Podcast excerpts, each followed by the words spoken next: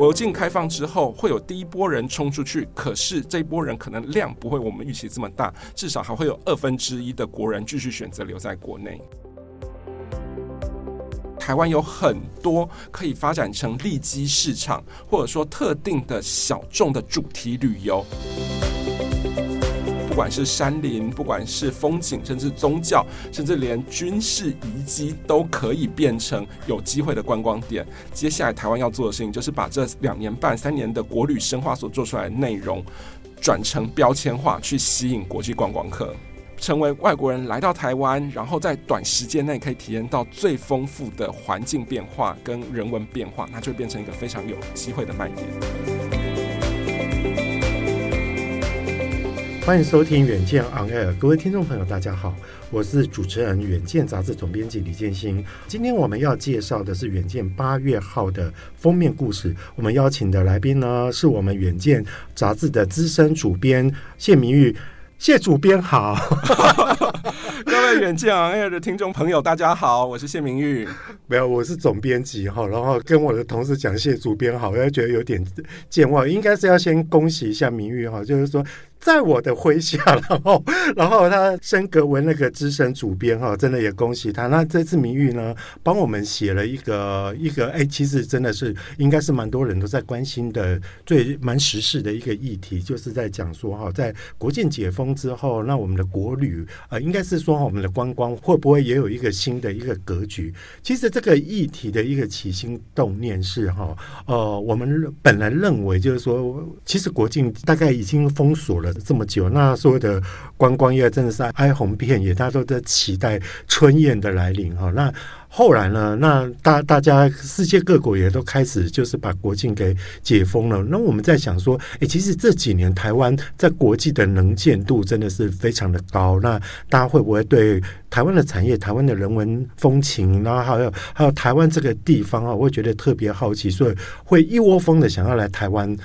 观光。那尤其哈，在 在在我们录音的前几天哈，那个美国众议院院长哈裴洛西也刚好刚好闪电来台，又闪电离台哈，哇，这个可是是全世界所非常关注的一个事情，又让台湾的知名度又往上跳了好几个哈。所以我们这次写的这个封面故事，就是在想说，在台湾这样的一个底气之下，是不是我们的观光格局会会不太一样？可是好像哈。明明玉，你们你们小组就这次的专题小组去探访了之后。好像带回来的不一定是这么正面的消息，对不对？好像不一定是一个一个观光，从此之后就是一个大名大放，然后从此拨云见日了，对不对？是的，呃，我们这次采访的一开始，其实如同建新哥所说的，其实起心动念是，哎，我们在采访第一线，一开始在采访第一线的时候，听到很多县市单位的呃观光局的人员，又抱持着非常高的期待，觉得哎，当台湾的国际能见度增加之后，再加上这两年多将近三年台湾。在国旅能量上的累累积，那等到国境解封之后，就有非常高的机会可以吸引一波海外观光客来到台湾。可是，呃，在我的采访当中，像岛内散步的执行长邱毅，他就特别强调一件事情，说，对台湾这两年半的国际能见度很高，可是高的原因是可能是军事，可能是晶片，可能是医疗。大家并不会因为这样子就直接联想到到台湾观光，所以观光还是有观光本身的核心的呃需求跟必须要做到的事情。那这件事情，台湾是否在这两年半的呃国旅大爆发的时候把这件事情打底好，就是之后台湾是否在国境解封之后有办法吸引海外观光客，其实最重要的关键，而不只是空有名，可是却没有实可以来吸引别人。哇，听明玉这样讲，我真的有点不禁担心。我本来想说，哇，那个我们的观光业有救，就是而且全球世界各地的人都会一二三到台湾，就就听起来好像未必哈。就是晶片归晶片，那我们的产业能见度，或者说我们的军事能见度或战呃战备位置的一个一个能见度，未必会去加持到观光哈。那尤其我觉得明玉你这次写到一个危机的一个部分，我觉得蛮深刻的一个地方就是。说，而且第一个就是一个时间的的差别，也就是说，我们国际国境解封，大家有没有想过，就是说啊，国境解封不是外国人来不来的问题，是我们国内的人也跑掉了。就是说哈，大家大家也可以到国外去，那会不会造成就是说，哎，反而那个缺口，就是我们国旅忽然空掉了，然然后那个什么呃，在在那个英镑的一个部分又没有进来，我这是第一个问题啊。第二个问题，我觉得哎还蛮有趣的，就是说，其实这在两年半的一个过程当中，其实光旅游业哈，观光业也好，其实都会山不转路转，然后就开始会有一些因应国旅的一些新的一个玩法或新的一个形态出现，就譬如说豪华的露营，那还有包括像民宿或者是伪出国的一些餐厅，或者是说一些住宿来讲，很如雨后春笋般的这样养起来。哇，那等到这个东西哈，现在感觉上潮水要退了，会不会看到大家都在裸泳呢？好，关于这两件问题，第一个问题的时候，其实我在采访的时候听到两极的不同的意见。有人预言说，对台湾会确实会出现，呃，海外观光客还没有来到，可是国人却纷纷都跑出去，而产生一个时间差，造成国旅的大退潮，甚至造成国旅大崩盘。但是在访问了不同的专家之后，像是呃，明传大学观光学院的院长林清荣，他就特别做一个分析，他说，嗯，台湾确实这个时间差确实是存在着，可是会不会造造成大崩盘呢？他认为不会，不会的理由是台湾是一个缓步消退。因为不会的理由其实有三个很重要的原因是，就算国旅开放了，国境开放了，国人都很想要冲出国，可是心动不一定马上就会立刻变成行动。那之所以不会变成行动，有三个非常重要的原因。第一个原因是因为国际的机票钱非常的贵，现在就是当国际机票大涨的时候，可能很多人还是有着呃疫情发生前，哇，我可能去抢零元机票，然后只要五千块就可以去日本三天两夜。可是他说，现在你五千块绝对不可能出国了，你甚至去日本的机票基本上可能都要两万以上。例如我在采访的过程中，还有甚至听到就是有一家四口，他们原本在疫情前就打算去澳洲的布里斯班，那时候他们的机票预算一家四口两大两小的预算是八万，然后等到他们真的能够成型的今年的时候，机票四个人要三十二万。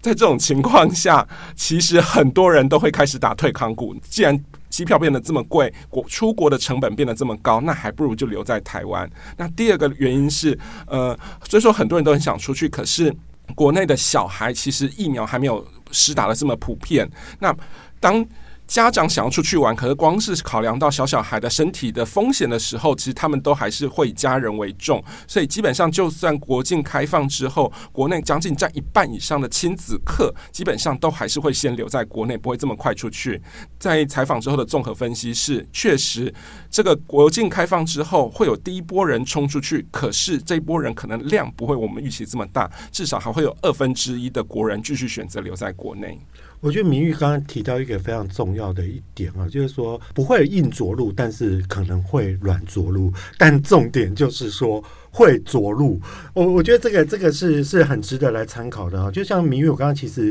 其实也有提到，就是说哈，那我我比较担心的就是说，在这两年半有有一些哈被膨胀或者说哈被高价化的一些新的旅游商品，就像我说的那个豪华的一个露营，那或者是说哈有一些。访国外的那个异国美食的伪出国的食宿哈，还有包括包括民宿，我我现在也也真很贵，因为因为前几天我就听到我们朋友说哇，那去个垦丁都很很抢哈，所以说哈就就怎么讲那个那个旅游的那个那个价位真的是非常的高哈。当这些东西都国旅在着陆的时候，这几个所谓新兴的这些产品会不会整个退潮之后就裸泳？会的，这个部分也是采访当中我特别去问呃许多专家，问他们，他们心目中认为一旦国旅开放这个退潮期的时候，最先会被呃旅客看清底细，觉得其实你们在碰轰的到底是哪些？那其实排名第一的就是豪华露营。露营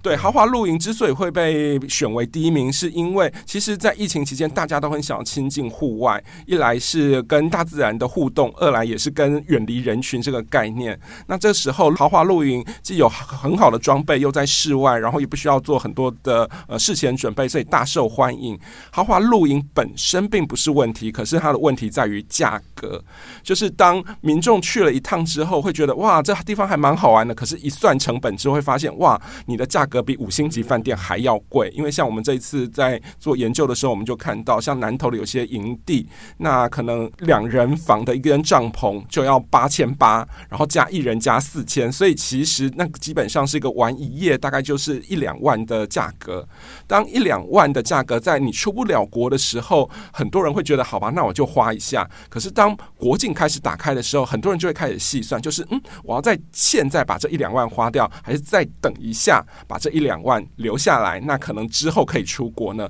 那这时候豪华露营在很多人的想法当中，CP 值就会不断的下降。那那个价格跟价值不成正比的时候，豪华露营就非常容易被淘汰。而且另外一件事情是，豪华露营在国外很流行，有一个部分是因为他们的天候因素可能更适合豪华露营。可台湾的夏季湿热，所以前阵子出现很多豪华露营的帐篷都发霉的问题。就是当大家会发现我花了这么多钱，却拿到只拿到这样子的品质的时候，很多人会觉得，那我干脆不要再去了。所以去年的时候，我们可以看到很多豪华露营的营区都是爆满的。可是其实今年在看的时候，很多豪华露营已经开始退烧了。然后，呃，另外一件事情是，呃，伪出国这一件事情，嗯，其实伪出国，呃，在评论的时候，基本上伪出国它有一定的市场，因为多少还是有很多台湾人无法出国。可是，在这两年，我们看到很多伪出国时数只是。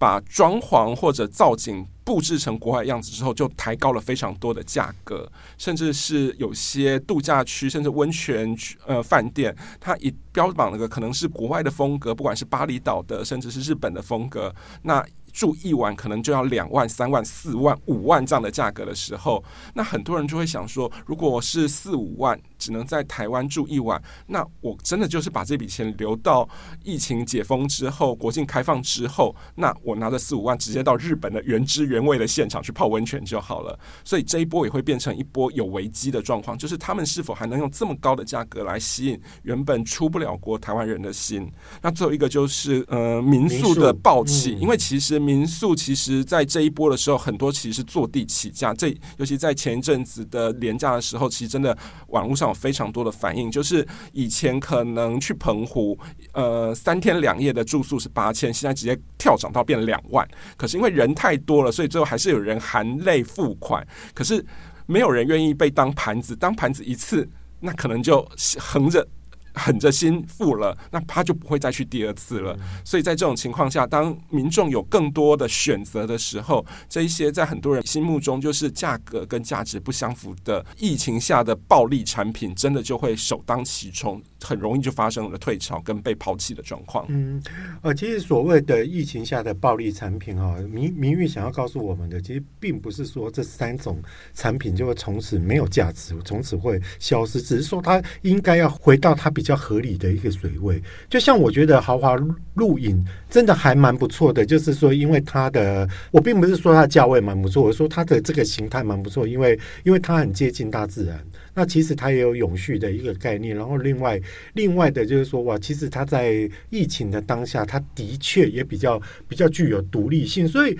只是说哈，现在真的是有点过贵了。然后整个整个业态哈，在那个整个白热化一个擂台上面，总是还是要有人被被淘汰，再经过盘整这样子了。接下来其实比较想要问明玉的说哈，完了听起来好像是不是台湾的一个观光业都没救了啦？我们到底有没有什么什么特色？就是说刚。刚其实在讲的，就是说原本针对国旅的一个部分，会遭受到这个过渡期很大的一个冲击。外国观光客，我们要迎接他们进来的时候，你觉得台湾还会有没有什么的记忆点，或者是说啊，有一些卖点，是让国外的观光客在这一波经过疫情之后会愿意来观光的？好的，呃，其实我在采访当中，其实很多人都认为台湾其实是有国际观光大国的潜力，只是台湾之前可能因为某些因素没有把这件事情凸显出来。呃，之所以有国际观光大国的潜力，在于就是台湾不能跟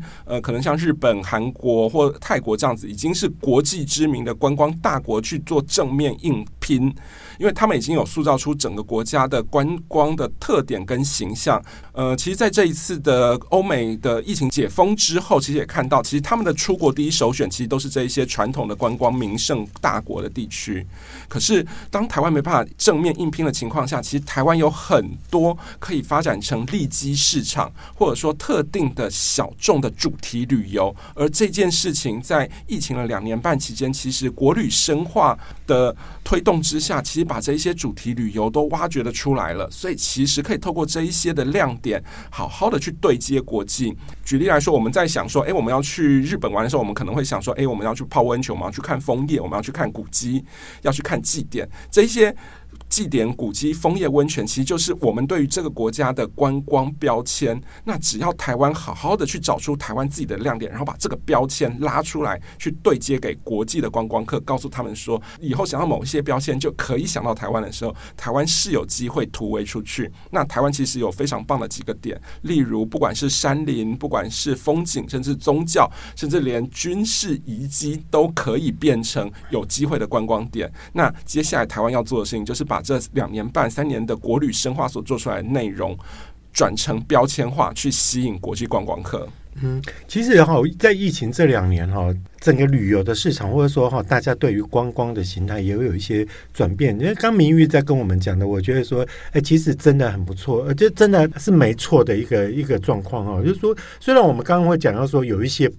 有一些所谓的一刚刚明玉讲到一个词，就是说是一个暴力式的观光，是不是的一些新产品？但是也也有一些，它其实哈在这两年，它蕴藏着一些底蕴。但是这些底蕴，它本来是针对国旅，可是哈，你再稍微加持一下，再稍微 upgrade 一下，大概你也可以很。快速的去迎接国际的观光客哈，那只是说哈，我觉得不只是旅游的形态或者说旅游的包装以外，很多的一个软体的一个准备，这也是非常重要。因为这次好像也有访问到那个 Klook 的。台湾总经理林耀明，因为其实我也蛮常买 Klook 的券哦，因为他大概大概只要跟旅游有相关的券，就是说大大部分他在这个平台都有。那这个平台，我觉得拿呃，就这个这个林总来来出来讲话，我是觉得非常有具代表性啊，因为因为最起码就是说他也是看这个业界，也是看看很多。诶，那他怎么讲说他他是怎么认为？他认为我们台湾的一个观光业已经。准备好了吗？呃，林总其实主要跟我们分析说，诶，疫情之后大家的消费选择跟形态会有哪些不一样的改变？然后透过这个改变，怎么来对应台湾原本既有的优势，可以创造出就是对接国际的那个 take 出现。那其实林总为我们分析的时候，有分析出三个就是疫后的旅游形态的重大改变。那这个改变其实台湾有哪些地方可以呃对接？例如，它的第一个改变是呃，就是因为疫情之后机票成本变贵，所以一个旅客可能。到了一个地方旅游的时间会变得更长，他们会住得更久，然后想要玩得更深。在这种情况下，其实某种程度这个可以对应到欧美旅客未来的观光行程的行为表现。因为其实欧美的长城线的机票真的很贵，而不管是国内外所看到的现象都是。呃，这些从国外来的旅客，以前可能在台湾待一个礼拜，现在可能会待上一个月。可待上一个月的时候，台湾有除了一零一、除了小笼包之外，到底他们还能去哪里？那这时候我们就发现，尤其是我这次去采访前，呃，交通部观光局副局长刘喜林所告诉我的。他说，外国观光客其实来到台湾之后，有台湾有几个非常重要的重点。第一个是自然美景，第二个是运动旅游，第三个是多元文化。很多人会觉得，哎，这些好像自己以前就听过了。可是这些东西之所以对外国国人来说非常有魅力，在于台湾岛小，可是地形多变，也让生态资源非常的丰富。举例来说，呃，全台湾三千公尺以上的高山就有二十六座，比全日本合起来都还多。那再举一个例子，以蝴蝶来说，蝴蝶的品种在全英国只有六十种，在光是乌来就有一百五十种。所以在这种时候，就是一个外国观光客，如果他用一个主题旅游，例如登山旅游或者是赏蝶旅游来到台湾的时候，他可能只要在台湾待个三天两夜，或者说五天四夜的情况下，他可能就可以看过或爬过比他在他本国一辈子都还要多的自然环境跟生态现象。所以这件事情对很多海外观光客来说，其实是一个非常具有吸引力的。而刚刚所说的这些生态旅游，不管是登山团、赏蝶团，甚至是赏鸟团，其在国外都已经兴盛多年，只是台湾一直没有去进他们这个旅游的市场当中。如果之后台湾把这个部分包装起来，而且透过这两年半，其实很多深国旅深化所经营出来的在地观光团或在地观光旅游形成的重新整合之后，确实非常有机会来抢呃国外这个市场的。那这是我们看到的第一点。然后除了自然生态跟山林美景之外，运动旅游也是一个非常有机会的，尤其是马拉松旅游或者说自行车旅游，因为这两件事情在国外其实都已经有一群非常热衷的铁粉。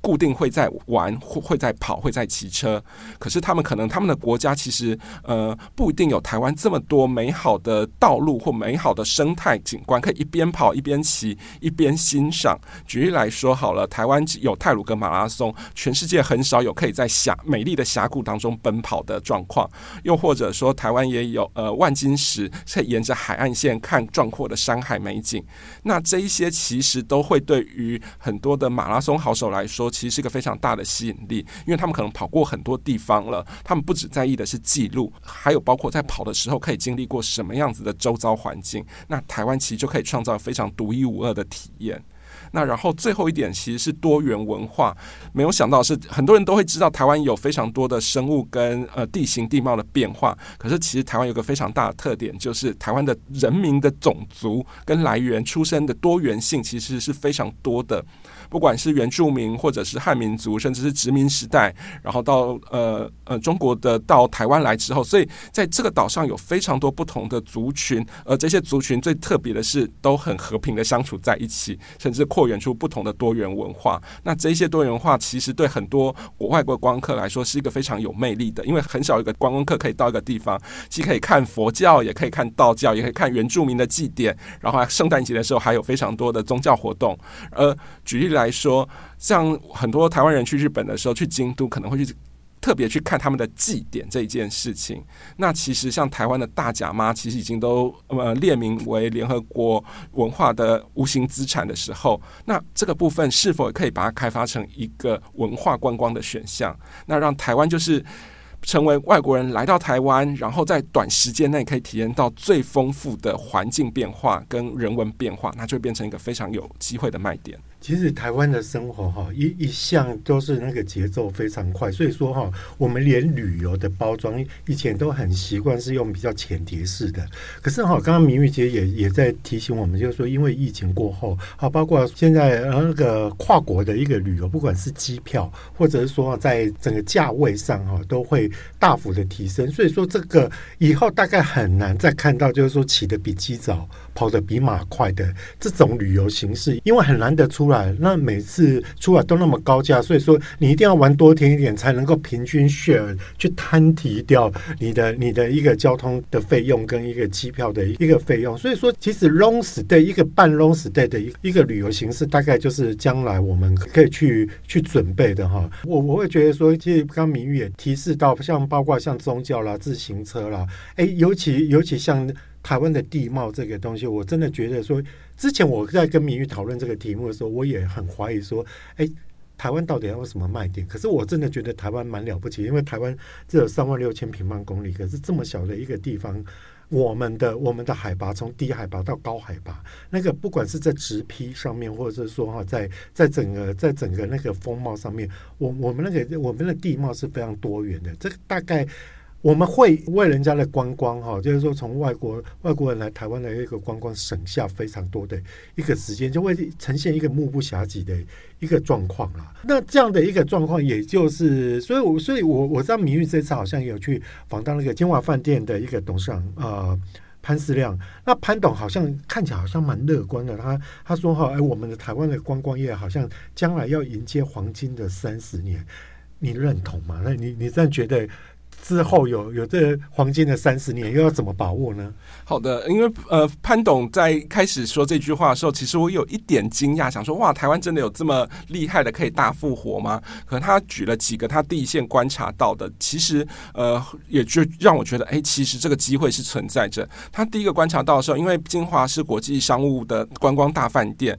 呃，其实，在三十年前，就是潘在九零年代的时候，潘董刚回到台湾的时候，那时候他说，他饭店里面接待的对象可能都是国际的高阶主管、企业的大老板、学校的校长、院长。然后，可是随着国际情势的变化之后，他发现这些人可能都到中国去，都到别的国家去了。台湾的能见度越来越低。可是，随着这一次呃国际情势的变化的时候，他发现这些人通通都有回来了。这件事情，它代表的意思不只。是台湾的国际地位的变化，而是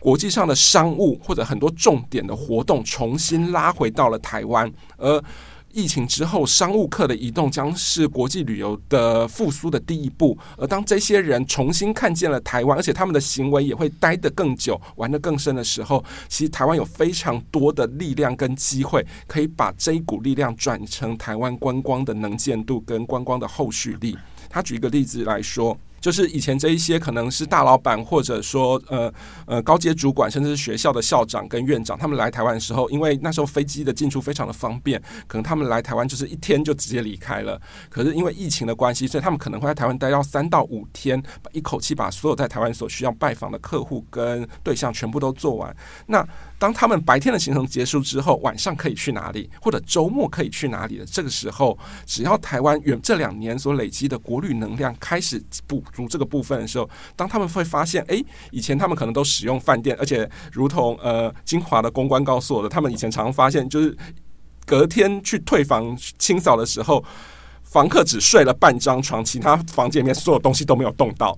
可是接下来，可是他们最近所所发现的是，客人会到柜台来问说：“哎，我晚上或我平常的白天如果有空的时候，我可以去饭店的周边哪里，甚至有没有推荐的短程旅游？”这时候他们就会介绍呃房客去周边的，像是中山北路旁边的。老街，甚至是人文荟萃的赤峰街，来做一个在地的理解，然后同时推荐台湾的在地特色的食物，然后景点，甚至帮他们安排稍微有一点距离的短程旅游。那当他们来对台湾的印象不只是来工作，还发现原来有些东西可以玩的时候，这时候它会变成一个发酵的种子，开始往外扩散。那当这个事情不断的滚动的情况下，台湾会同时兼具了工作的意义以及旅游的意义。那所以。潘思亮会觉得，只要台湾的呃观光业者同时加强自己在这个方面的能力，不管是对于除了是馆内的食宿服务的能力之外，还包括了景点的介绍或者景点的串联，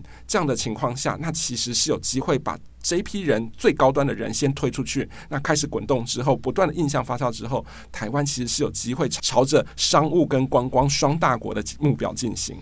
哇，其实刚明玉讲到说睡半张床的这个经验，我觉得我还蛮常有的耶。